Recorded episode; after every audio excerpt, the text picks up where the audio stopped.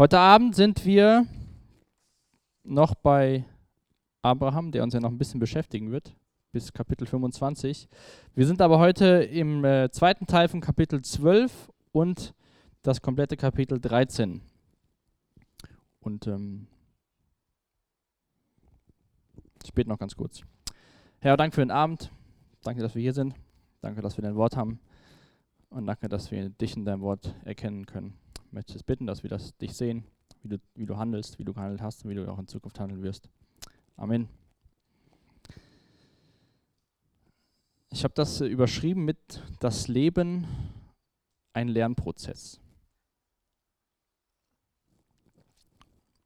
Letzte Woche haben wir uns ja die ersten neun Verse angeschaut in Kapitel 12 und der Abraham, der war ja so ja, voll dabei, hat das geglaubt, was Gott gesagt hat, war unterwegs, ist ähm, ins Land gekommen, hat Gott angebetet und der ist ja quasi mitten da, wo Gott, wo Gott ihn haben will und ähm, sind so in dem Land, kommen da an und vielleicht kennst du es auch aus deinem Leben, alles ist rosig, der Frühling ist da, dir geht's gut, du weißt genau, du bist, hast die Ausbildungsstelle oder bist in dem Studium, in der Schule da, wo wo dein Platz gerade ist. Du stellst dir keine Fragen, wo geht's hin, sondern weißt, hier bin ich, hier bin ich richtig. Diese Fragen nach dem Gott, nach, nach Gottes Willen sind nicht so präsent, weil du einfach zufrieden bist, weil du weißt, das ist der Ort, wo, wo du gerade sein sollst. Du und Gott, das macht einfach nur Spaß, ihr seid ein gutes Team, du hast ihm vertraut, er hat sich treu erwiesen. Und dann auf einmal passiert irgendwas, was dich völlig aus der Bahn wirft. Vielleicht wirst du krank, und irgendwas passiert in deinem Umfeld und auf einmal ist gar nichts mehr rosig. Du fragst dich, was soll das jetzt? Und stellst du alles in Frage, was du noch vielleicht einen Tag vorher total toll fandest. Abraham und Sarai sind nach Kanaan gekommen. Gott hat ihnen gesagt, nochmal hier, das ist das Land, was, was, was euren Nachkommen gehören wird. Und dann lesen wir in Vers 10, damals brach eine Hungersnot im Land aus. Abraham war wahrscheinlich ziemlich zufrieden und glücklich und happy. Wir haben das ja gelesen in Vers 9 oder auch in Vers 8, wo war das jetzt? In Vers 8, wo er einen Altar gebaut hat und Gott angebetet hat und dann weiter durchs Land gezogen ist.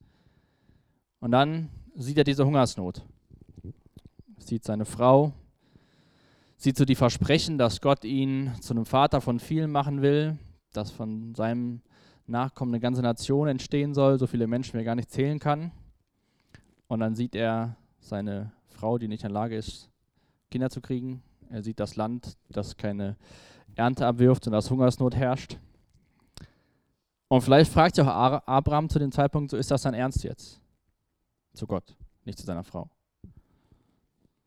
Ich meine, ich habe dir vertraut, dass du irgendwas mit uns vorhast, obwohl das eigentlich technisch und äh, physikalisch gar nicht möglich ist, dass wir Kinder kriegen. Habe alles hinter mir gelassen, bin losgezogen, wusste gar nicht, wo es hingeht, jetzt bin ich hier und dann gibt es keinen zu essen. Gut möglich, dass die zwei und vielleicht vor allem Abraham, Abraham viele Fragezeichen im Kopf hatten. Und vielleicht kennst du so eine Situation, wo du von alles ist toll und ich weiß genau, das ist der Ort und das ist die Zeit und so weiter und so fort und dann irgendwas Gravierendes passiert und du denkst so, das kann nicht der Ort sein, das kann nicht die Zeit sein und alles, alles ist komisch. Warum passieren solche Dinge, wenn wir doch Gott vertrauen und auch eigentlich wissen, dass wir da sind, wo er uns haben möchte?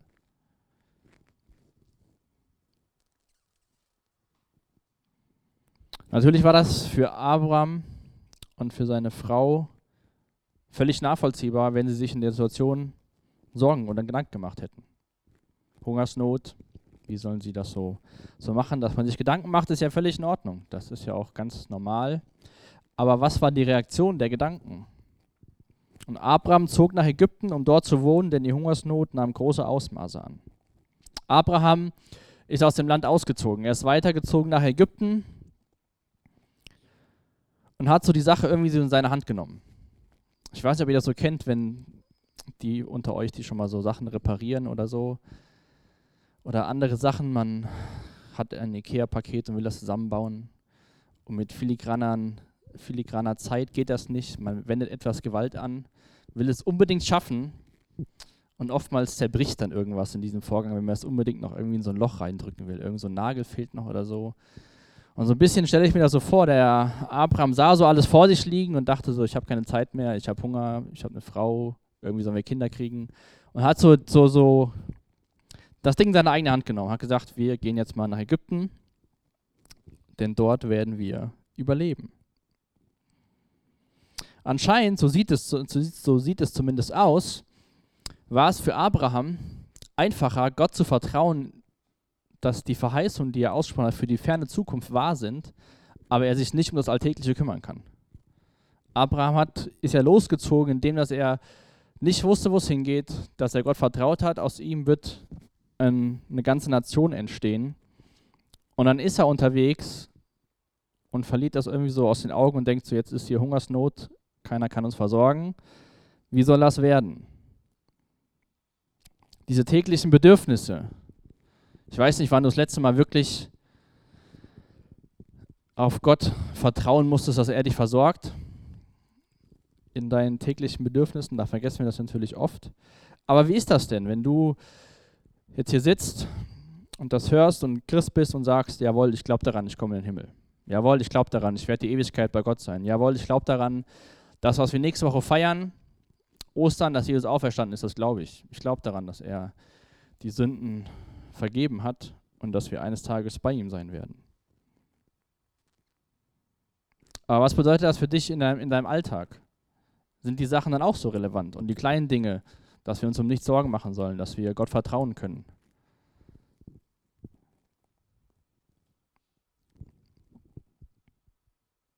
Vertrauen wir da so oder in dem Großen können wir quasi treu sein und in dem Kleinen stellen wir uns so, so viele Fragezeichen, ob das alles so richtig ist.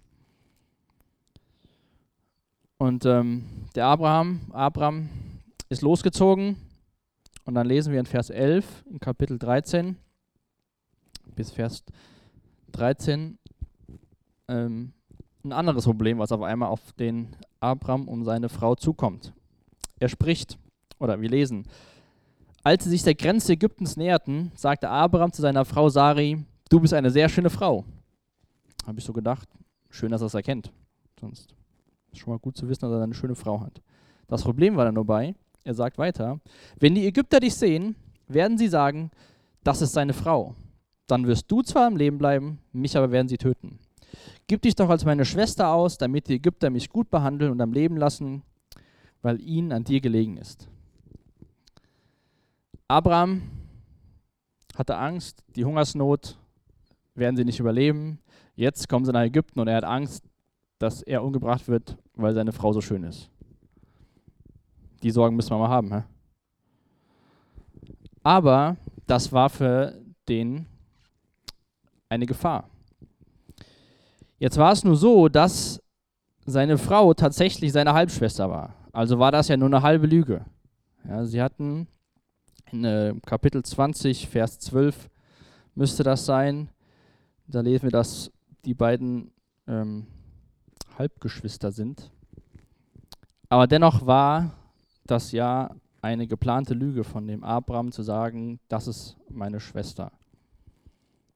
Und er hat noch nicht mal mehr so Angst anscheinend um seine Frau, sondern vielmehr Angst um sich, weil wir lesen da in Vers 12, du wirst am Leben bleiben, mich aber werden sie töten. Zu dem Zeitpunkt war die Sarai ca. 65 Jahre alt. Das kann man auch, sie ist mit 129 Jahren gestorben. Das lesen wir auch später.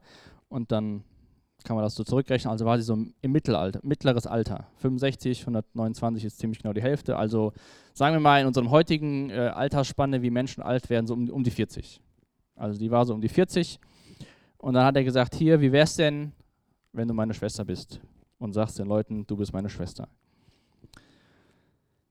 Und diese Entscheidung, die der Abraham da trifft, trifft er nicht mit, ähm, trifft er aus Angst.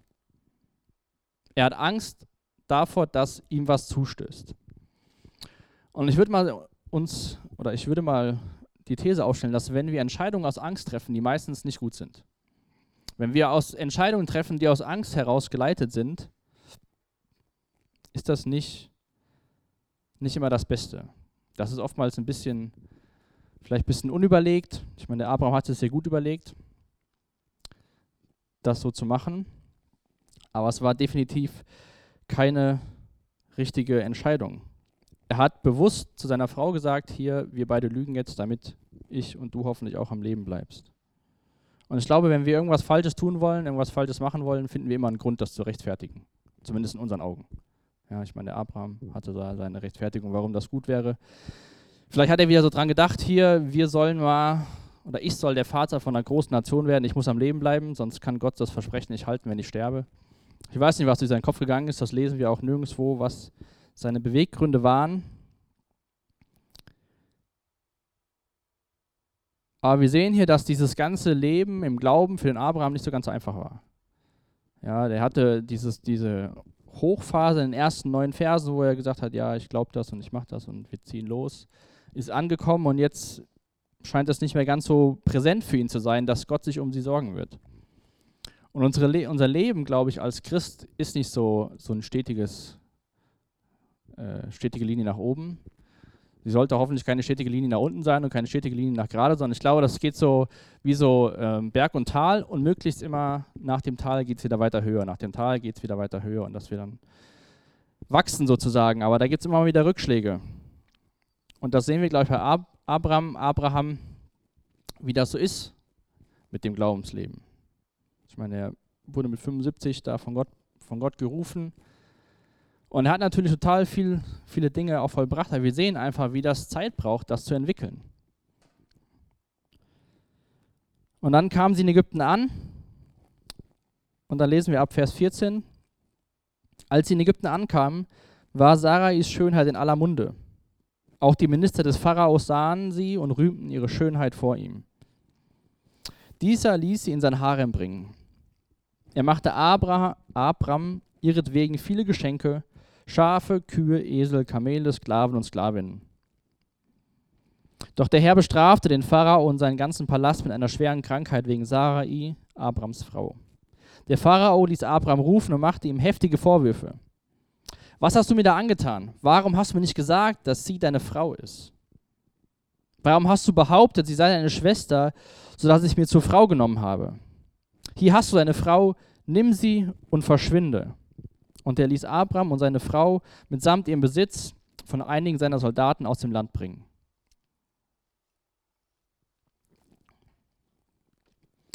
Die Folgen von der Lüge waren nicht nur für Abraham und seine Frau zu spüren, sondern auch für den Pharao, der gar nicht davon wusste, dass der Abraham den angelogen hat.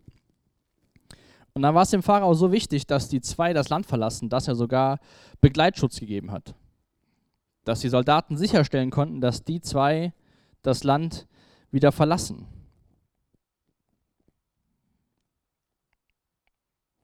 Erstmal konnte Abraham, Abraham, wahrscheinlich feststellen, dass er recht hatte, weil die Ägypter haben ja gesagt, hier die Frau, die ist echt wunderschön, die Schönheit war in aller Munde. Und der Pharao hat sie sich zu sein, in sein Harem genommen.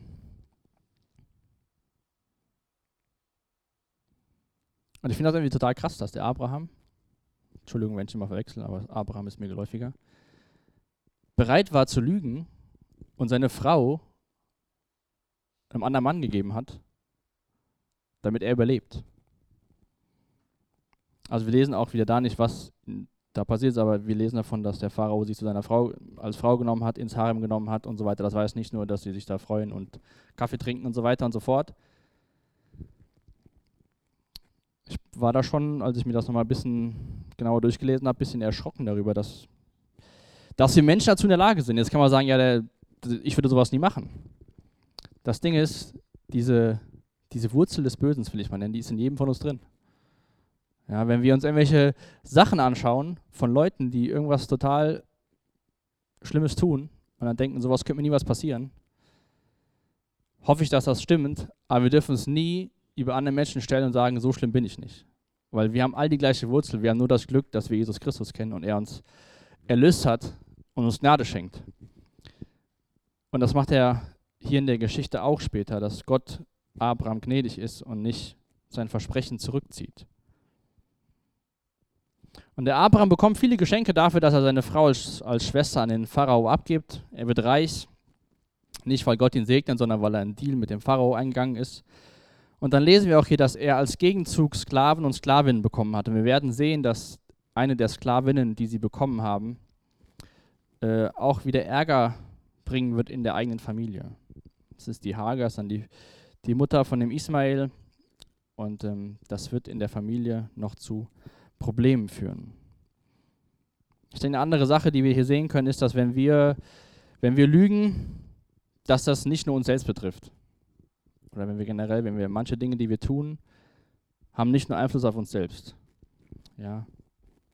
Die haben Effekte auf andere. Ich meine, der Pharao wurde bestraft, obwohl er im Endeffekt im Unwissen gehandelt hat. Es gibt so den Satz, Unwissenheit schützt vor Strafe nicht. Wird da heutzutage bei Gerichten geguckt, ist er wirklich unwissend gewesen. Und das heißt nicht immer, wenn man nichts weiß, dass man nicht bestraft wird. Natürlich haben, sind wir in erster Linie für uns verantwortlich, was wir machen für unsere Handlungen. Aber wir sehen auch hier, dass es Beispiele gibt, wie unser Handeln einen Einfluss auf andere hat und wir dadurch auch stückweise Verantwortung für andere übernehmen, indem wir, wir uns verhalten. Ja, wenn ich jetzt mit der Laura in Urlaub fahre und wir bräuchten unsere, ähm, bräuchten, keine Ahnung, unsere Reisepässe und äh, ich sage der Laura hier, der Reisepass ist in Ordnung, alles klar, kein Problem. Und dann später gibt es irgendwie Probleme und so, dann kann Laura nicht sagen, ja, der Benny hat das so und so gemacht, das kann ich zwar sagen, aber im Endeffekt wird Laura dafür, muss sie die Konsequenzen tragen dafür, dass sie einen falschen Reisepass hat. Obwohl ich ihr gesagt habe, und sie gar nicht wusste, dass sie einen falschen hat. Und ich glaube, es gibt verschiedene Situationen, mir fällt gerade kein besseres Beispiel ein, wo wir Entscheidungen treffen, die nicht gut sind, die Einfluss, schlechten Einfluss auf andere haben. Und so hat der Abraham nicht so die schlausten Entscheidungen getroffen und hat nicht nur sich selbst in Mitleidenschaft gezogen, seine Frau, dadurch auch seine Familie logischerweise, sondern auch den Pharao. Und auch hier sehen wir wieder, dass man in seinem Leben als Christ schon mal nicht so die, die besten Entscheidungen trifft und dass es halt einfach ein Wachstumsprozess ist. Wir können nicht erwarten, wenn wir sagen, wir glauben, dass wir sofort vollkommen sind. Das wird niemals funktionieren. Der, ein Herr Barnhaus hat gesagt, Glaube ist wie, nicht wie ein Pilz, der über Nacht im Boden wächst. Glaube ist wie eine Eiche, die unter dem Druck von Wind und Regen tausend Jahre lang wächst. Finde ich ein total gutes Bild. Wir wünschen uns manchmal so, dass wir so wie so eine, wie Bambus. Bambus wächst auch total schnell. Wenn ihr euch mal so ein Zeitraffer-Video von Bambus anguckt, da braucht man gar keinen Zeitraffer fast für. Der wächst und wächst und wächst und wächst. Vielleicht wünschen wir uns das manchmal. Ich wünsche das manchmal für mich, dass ich nicht, wie es hier in dem Zitat heißt, durch Druck von Ring, Rin, Wind und Regen wachse, sondern dass ich wie so ein Bambus einfach und ich bin da. Nun ja, Glaube ist wie eine Eiche, die unter Druck von Wind und Regen tausend Jahre lang wächst. Die zwei werden zurückbegleitet aus dem Land hinaus. Und dann lesen wir in den ersten vier Versen aus Kapitel 13, wie sie zurückkommen nach Kanaan. Sie verließen Ägypten und zogen nach Norden in den Negev. Abraham, seine Frau und Lot und alles, was ihnen gehörte. Also die haben alles das, was der Pharao Abraham geschenkt hat, haben sie mit nach Hause genommen. Die haben nichts zurückgelassen. Der Pharao war wahrscheinlich nur glücklich, dass sie endlich gehen und er nicht noch mehr Krankheiten oder so bekommt, weil er die Sarai zur Frau genommen hat. Abraham besaß große Viehherden und viel Silber und Gold. In Etappen zogen sie weiter bis nach Bethel, an dem Ort zwischen Bethel und Ai, wo sie schon einmal ihre Zelte aufgeschlagen hatten. Damals hatte Abraham dort ein Altar erbaut und hier bete er den Herrn erneut an. Das ist aus Vers 8 die gleiche, der, der gleiche Ort, wo Abraham den, den Tempel gebaut hat, wo sie wieder hinkommen. Und ich finde das total toll, wie Abraham zurückkommt ins Land und dann zu dem Ort wieder geht, wo er Gott schon mal angebetet hat. In Ägypten hat er nicht alles richtig gemacht. Ja, er hat zum Beispiel daran geglaubt, dass seine Lügen besser sind als Gottes Verheißung. Ja, seine Lüge bringt Gott an das Ziel, ihn zum Vater von vielen zu machen. Und nicht das Vertrauen darauf, dass Gott zu seinem Wort steht. Er hat durch die Lüge andere Menschen in Not gebracht. Der Pharao musste leiden, weil Abraham gelogen hat. Aber wir sehen dann hier, einen guten Umgang damit, weil er wurde ja von dem Pharao konfrontiert in Vers, war das 19, 20? In Vers 19 hat der Pharao gesagt, warum hast du das gemacht? Warum hast du behauptet, das sei deine Schwester? Nimm deine Frau und geh. Ihm wurde ganz deutlich gesagt, dass sein, dass sein Handeln falsch war. Und er hat auch gesehen, durch die Krankheit, die der Pharao und sein Haus bekommen hat, dass es Folgen hatte. Und anstatt sich selbst so zu verdammen und selbst schlecht zu reden, was wir, glaube ich, auch schon mal gut können, wenn irgendwas schiefgelaufen ist, zu denken, ach, jetzt bin ich nichts mehr, jetzt brauche ich gar nichts mehr zu machen, jetzt habe ich das falsch gemacht, jetzt geht gar nichts mehr. Dann kommt der Teufel vorbei und sagt, du bist so schlecht, du kannst es eh nicht, geh einfach in dein Kämmerchen und lass dich nie wieder vor Gott blicken. Was macht der Abraham? Er kommt zurück ins Land, geht dorthin, wo er Gott schon angebetet hat, ein Ort, der ihm bekannt ist, ein Ort, wo er schon Gott geopfert und angebetet hat und macht das gleiche wieder. Damals hatte Abraham dort einen Altar erbaut und hier betet er den Herrn erneut an. Natürlich hat er Dinge falsch gemacht. Aber er ist wieder zurück zu Gott gekommen. Er ist wieder an den Ort gegangen, wo er Gott angebetet hat. Es war wie so, ein, wie so ein Neuanfang für ihn. Und so brauchen wir auch einen guten Umgang mit unserem Fehlverhalten. Ja, wir werden Dinge falsch machen, auch wenn du denkst, du machst alles richtig, das machst du leider nicht. Und dann ist es wichtig, was machen wir damit, wenn uns bewusst wird, dass wir etwas Falsches gemacht haben. Dann dürfen wir nicht den Fehler machen, zu denken, jetzt ist es quasi schon schlimm genug, jetzt kann ich nicht mehr dahin kommen und kann ich nicht mehr dahin gehen und kann nicht mehr beten und so weiter und so fort.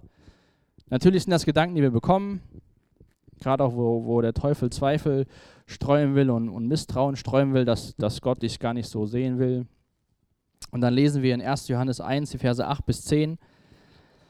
Wenn wir behaupten, ohne Sünde zu sein, betrügen wir uns selbst und verschließen uns der Wahrheit. Doch wenn wir unsere Sünde bekennen, erweist sich Gott als treu und gerecht. Er vergibt uns unsere Sünden und reinigt uns von allem Unrecht, das wir begangen haben. Wenn wir behaupten, wir hätten nicht gesündigt, machen wir Gott zum Lügner und geben seinem Wort keinen Raum in unserem Leben. Also das Schlimmste, was wir machen können, ist, wenn wir gesündigt haben, zu sagen, ich bin, ich bin, ich habe nicht, hab nichts falsch gemacht, ich habe nicht gesündigt. Das ist das Schlimmste, was wir machen können. Wenn wir die Sachen eingestehen, wenn wir das bekennen, dann ist Gott treu und gerecht. Wenn wir das so machen, was, was der Abraham hier gemacht hat, wenn wir hingehen zu dem Ort, ich weiß nicht, ob du einen Ort in, deiner, in deinem Zimmer, in deiner Wohnung, in deinem Zuhause hast, wo du vielleicht äh, regelmäßig stille Zeit machst, dass du irgendwie einen Sessel hast oder eine Ecke hast, wo du dich immer hin, hinsetzt, wenn du Bibel liest oder wenn du betest. Wenn uns Dinge bewusst werden, die wir falsch gemacht haben, dann müssen wir, sollten wir zu Gott kommen. Dann sollten wir ihm das bekennen.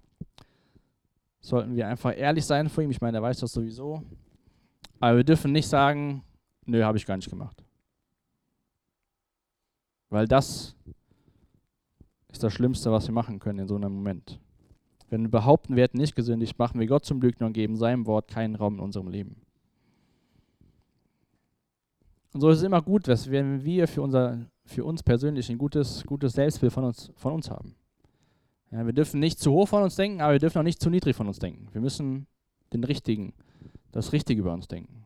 Wenn wir denken, wir sind die Tollsten, wir schaffen alles alleine und wir, wir sündigen nie und wir sind sowieso die Superheiligen, dann sind wir viel schneller am Boden, als wir denken. Wenn wir denken, wir sind nichts wert, wir können nichts und ich kann nie wieder zurückkommen und ich habe alles falsch gemacht, ist es auch kein Ort, wo, wo der gut für uns ist. Sondern wenn wir erkennen, wir machen Dinge falsch, wir machen Dinge gut. Wenn wir Dinge falsch machen, können wir sie Gott bekennen. Wenn wir Dinge gut machen, können wir Gott Danke sagen für die, Dinge, für die Dinge, die er uns schenkt.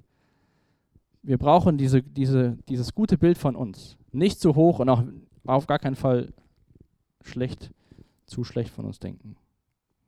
Auch wenn wir durch und durch böse sind, das ist ein, ein Fakt, den lesen wir in der Bibel. Aber durch Jesus Christus sind wir nicht da unten, sondern sind genau da, wo Gott uns haben will.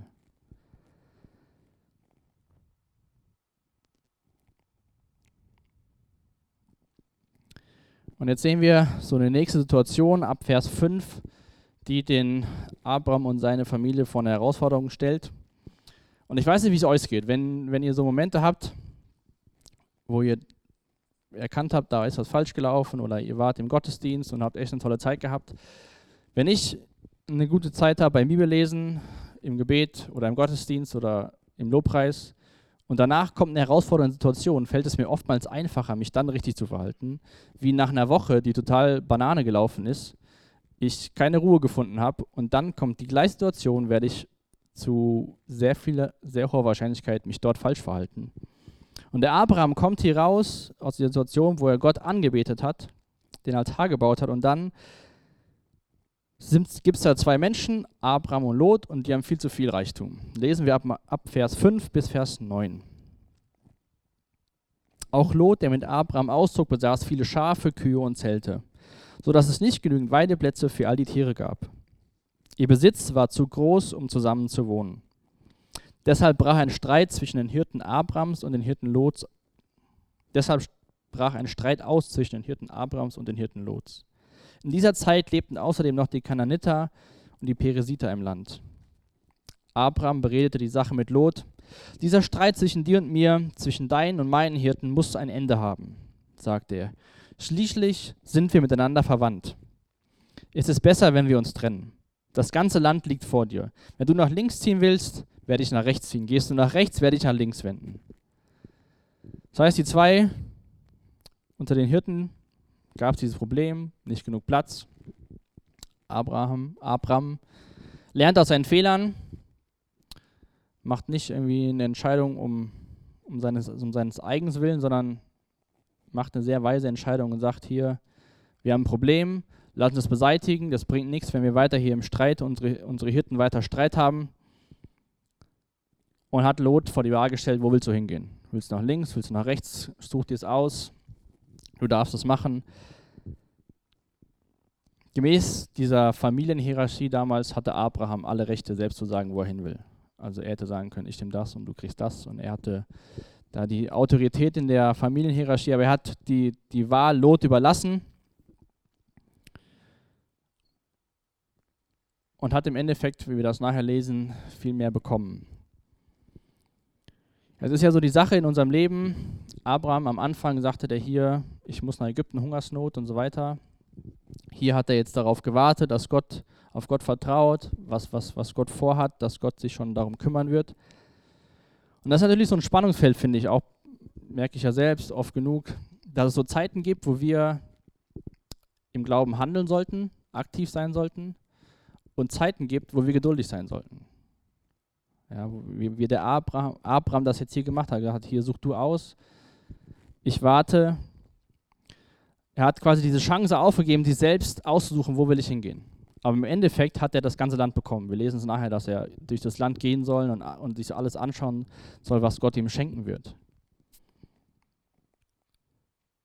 Wenn wir an Jesus denken, der Teufel hat ihm gesagt, wenn du vom niederkniest, wirst du alle Königreiche dieser Welt besitzen. Wirst du König sein über alle Königreiche.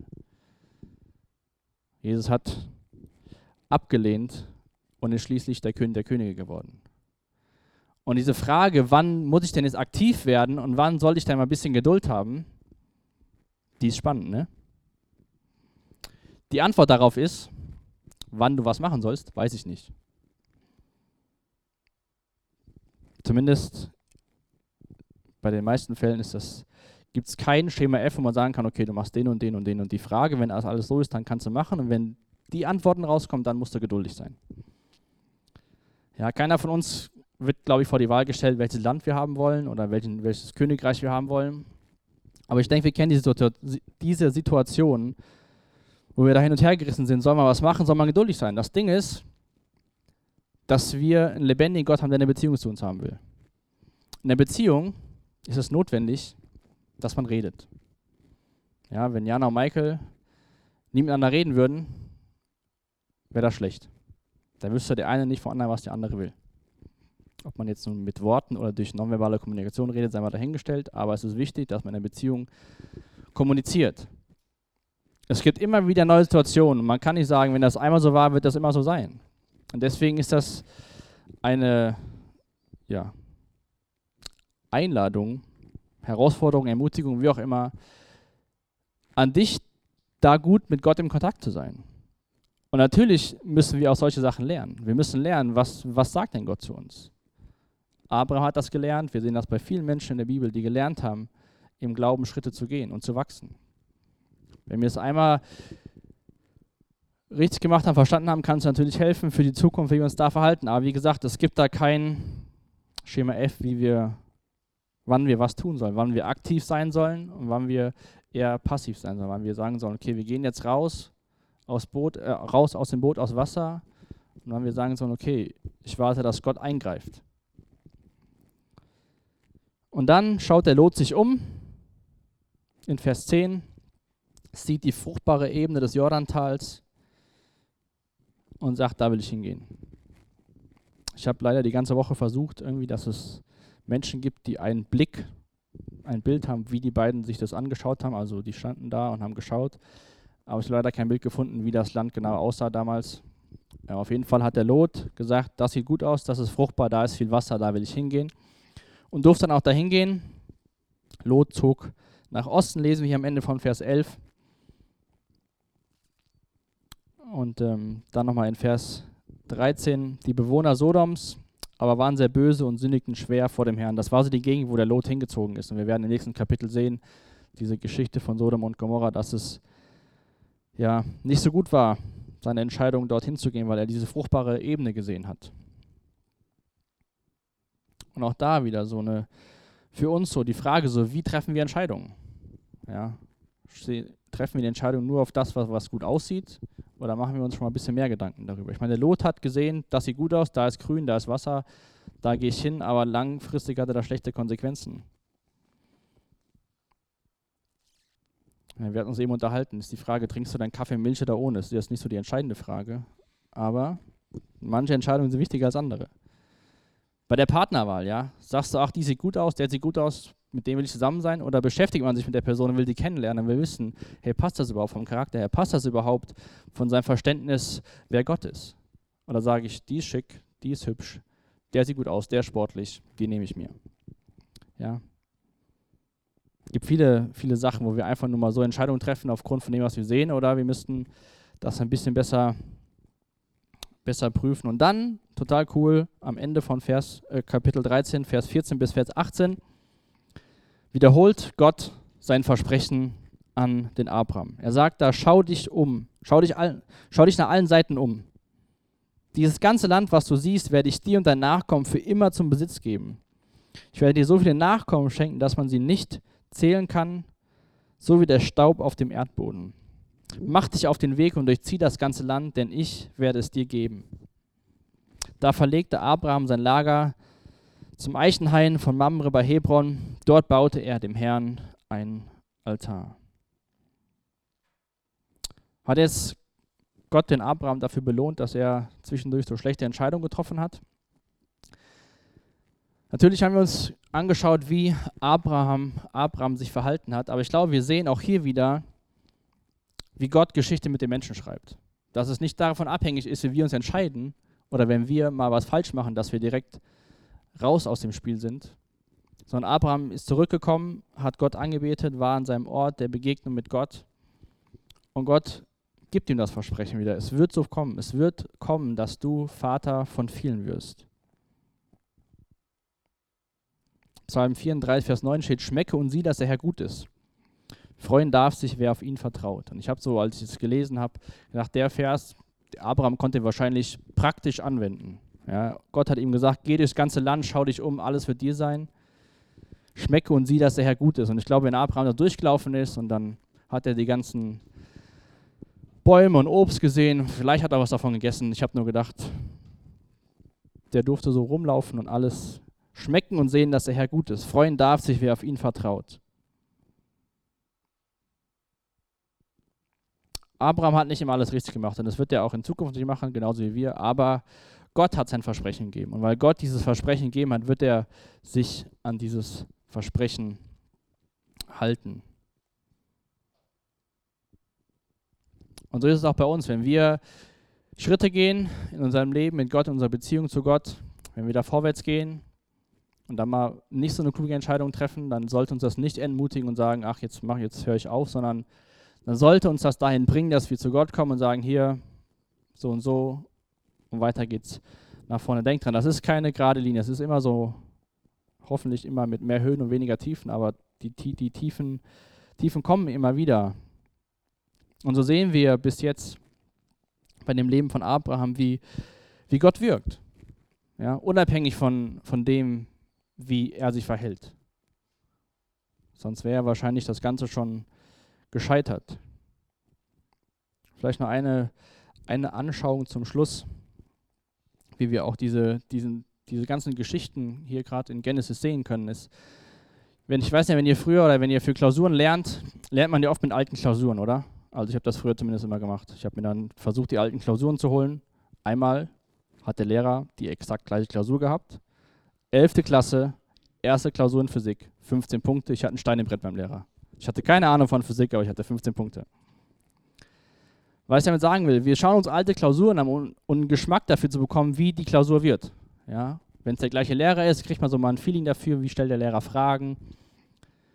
Und ich hoffe, dass wir durch diese Geschichten hier sehen, wie Gott Geschichte mit Menschen schreibt. Dass das so ein Gefühl dafür gibt, wie Gott auch mit uns Geschichte schreiben will. Dass nicht immer alles super läuft, aber dass Gott treu ist. Dass wir großartige Dinge erleben können mit Gott, wenn wir, wenn wir uns auf, auf ihn verlassen. Und dass wir durch diese, auch gerade durch Abraham und seine Frau, wie, das, wie sich so das Volk Israel so entwickelt und wie das Volk Israel entsteht, wir werden auch noch sehen, dass dieses Versprechen, was Gott hier wiederholt hat, nochmal wiederholen wird. In Kapitel 15 wird das nochmal ganz deutlich zu Abraham sagen, sagen, ich werde das tun. Und das sollte uns hoffentlich Mut geben für unser eigenes Leben mit Gott, dass wir wissen, er hat es vollbracht, das, was wir nächste Woche feiern werden. Er, er hat es vollbracht, er ist für unsere Sünden gestorben und er ist auferstanden und er wartet auf uns und er will, dass unser Leben gelingt und nicht, dass wir verkümmern. Das wünsche ich mir, dass wir das aus dem Text hier vor allem mitnehmen, aber auch wenn wir so durch diese Geschichte von Gott und der Welt gehen, dass wir sehen, wie er Geschichte mit uns Menschen schreibt. Später noch. Ja, wir wollen echt Danke sagen, dass du nicht davon dich abhängig machst, wie wir uns verhalten. Danke, dass du Dinge in deinem Wort sagst, die feststehen, weil du sie gesagt hast. Deswegen dürfen wir uns darauf vertrauen. Danke, dass wir zu dir immer wieder kommen dürfen, uns Dinge bei dir bekennen dürfen. Ich bete echt, dass wir dieses, diese Herzenanstellung haben, nicht von dir wegzulaufen, wenn wir falsch laufen, sondern zu dir hinzulaufen. Danke, dass du uns vergeben willst. Danke, dass du uns aufrichten willst. Danke, dass du willst, dass unser Leben gelingt. Und ich bete, dass wir das erlernen, miteinander lernen und gemeinsam nach vorne gehen. Amen.